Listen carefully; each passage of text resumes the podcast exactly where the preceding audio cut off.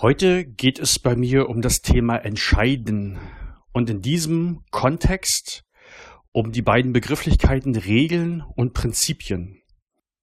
Für mich sind Regeln dann passfähig, wenn man in einer Situation, wo man entscheiden muss, nur genau einen Kontext vorfindet. Und dann natürlich Prinzipien sind dann entsprechend passfähig, wenn ich in einer Situation entscheiden muss, wo es mehrere Kontexte gibt. Das heißt, Regeln, die geben ganz genau vor, was und wie entschieden werden muss. Und Prinzipien, die spannen quasi einen Raum an möglichen Entscheidungen auf, wo man eine Entscheidung auswählen muss. Ähm, das mag ein bisschen theoretisch klingen. Ich gebe dafür mal ein schönes Beispiel. Und wer mich kennt, ich nehme gerne Beispiele aus dem Fußball.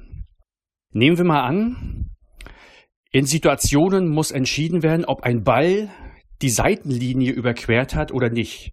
Sprich, entweder im Seitenaus ist oder über der Torlinie ist. Da glaube ich, kann man genau eine Regel definieren, weil es genau einen Kontext gibt.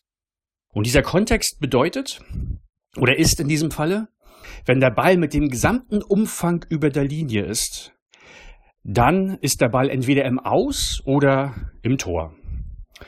Und das kann man messen. Das heißt, das kann man einer Maschine überlassen, diese Entscheidung. Man könnte eigentlich auch sagen, die Entscheidung ist schon in die Regel hineindefiniert worden. Und eine Maschine muss dann nur noch messen und ausführen. Auch in dem Sinne, wo ein Schiedsrichter beispielsweise entscheidet, der Ball war im Aus, dann handelt er auch wie eine Maschine, weil er ganz klar eine Regel vorgibt. Da ist genau ein Kontext und dieser eine Kontext ist in die Regel hineindefiniert. Nehmen wir aber mal andere Situationen im Fußball, zum Beispiel Handspiel.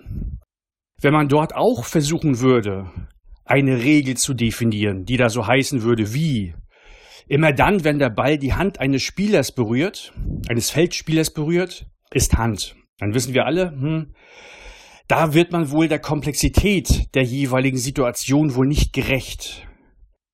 Also eine Regel, diese einfache Regel zieht dort nicht. Dann könnte man jetzt bestimmte Kontexte mit hinein definieren, wie zum Beispiel, wenn die Hand zum Ball geht oder wenn der Feldspieler seine Körperfläche vergrößert oder äh, hat der, hat der Feldspieler mit Absicht Hand genommen? Oder, oder, oder, oder, oder. Da gibt's ganz, ganz viele Kontexte. Und wenn man die alle versucht, in eine Regel zu pressen, wird einem relativ schnell klar, erst einmal kann man gar nicht alle Kontexte formal definieren für so eine Regel. Ja, und dann ist natürlich auch die Wahrnehmung noch wichtig. Wie beispielsweise, war das jetzt Absicht des Spielers oder war es keine Absicht? Und spätestens da merken wir, dass eine Regel nicht mehr zieht. Und spätestens da merken wir dann auch, dass man einen Menschen braucht, der wahrnimmt, der nämlich Kontexte wahrnimmt. Wie Kontexte? Hat der Spieler seine Körperfläche vergrößert? War das Absicht? Oder, oder, oder. Das heißt, in diesem Falle ziehen dann eher Prinzipien. Das heißt, ähm, Prinzipien, wo ein Raum aufgespannt wird. Und dann muss es einen Menschen geben, der Kontexte wahrnimmt und dann eine Entscheidung trifft. Wenn man sich das vergewissert, dann merkt man auch sehr, sehr schnell, dass man häufig den Schiedsrichtern Unrecht tut. Wenn nach einem Spiel debattiert wird, hat der Schiedsrichter jetzt richtig entschieden bezüglich Handspiel oder eben nicht richtig entschieden bezüglich Handspiel. Also angenommen, der Ball hat die Hand eines Spielers berührt und dann gehen die Debatten los. Ähm, das merken wir ja fast nach jedem Spieltag, dass sich dort auch in der Nach, sogar in der Nachbetrachtung dieser Spiele, äh, sich viele Menschen nicht einig sind, ob man jetzt Handspiel gepfiffen hätte oder eben nicht.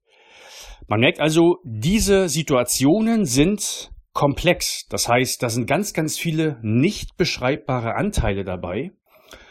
Und deshalb ziehen in solchen Situationen eben keine Prinzipien, und dann muss man eben auch einen Menschen haben, wie gesagt, der dann eine Entscheidung trifft.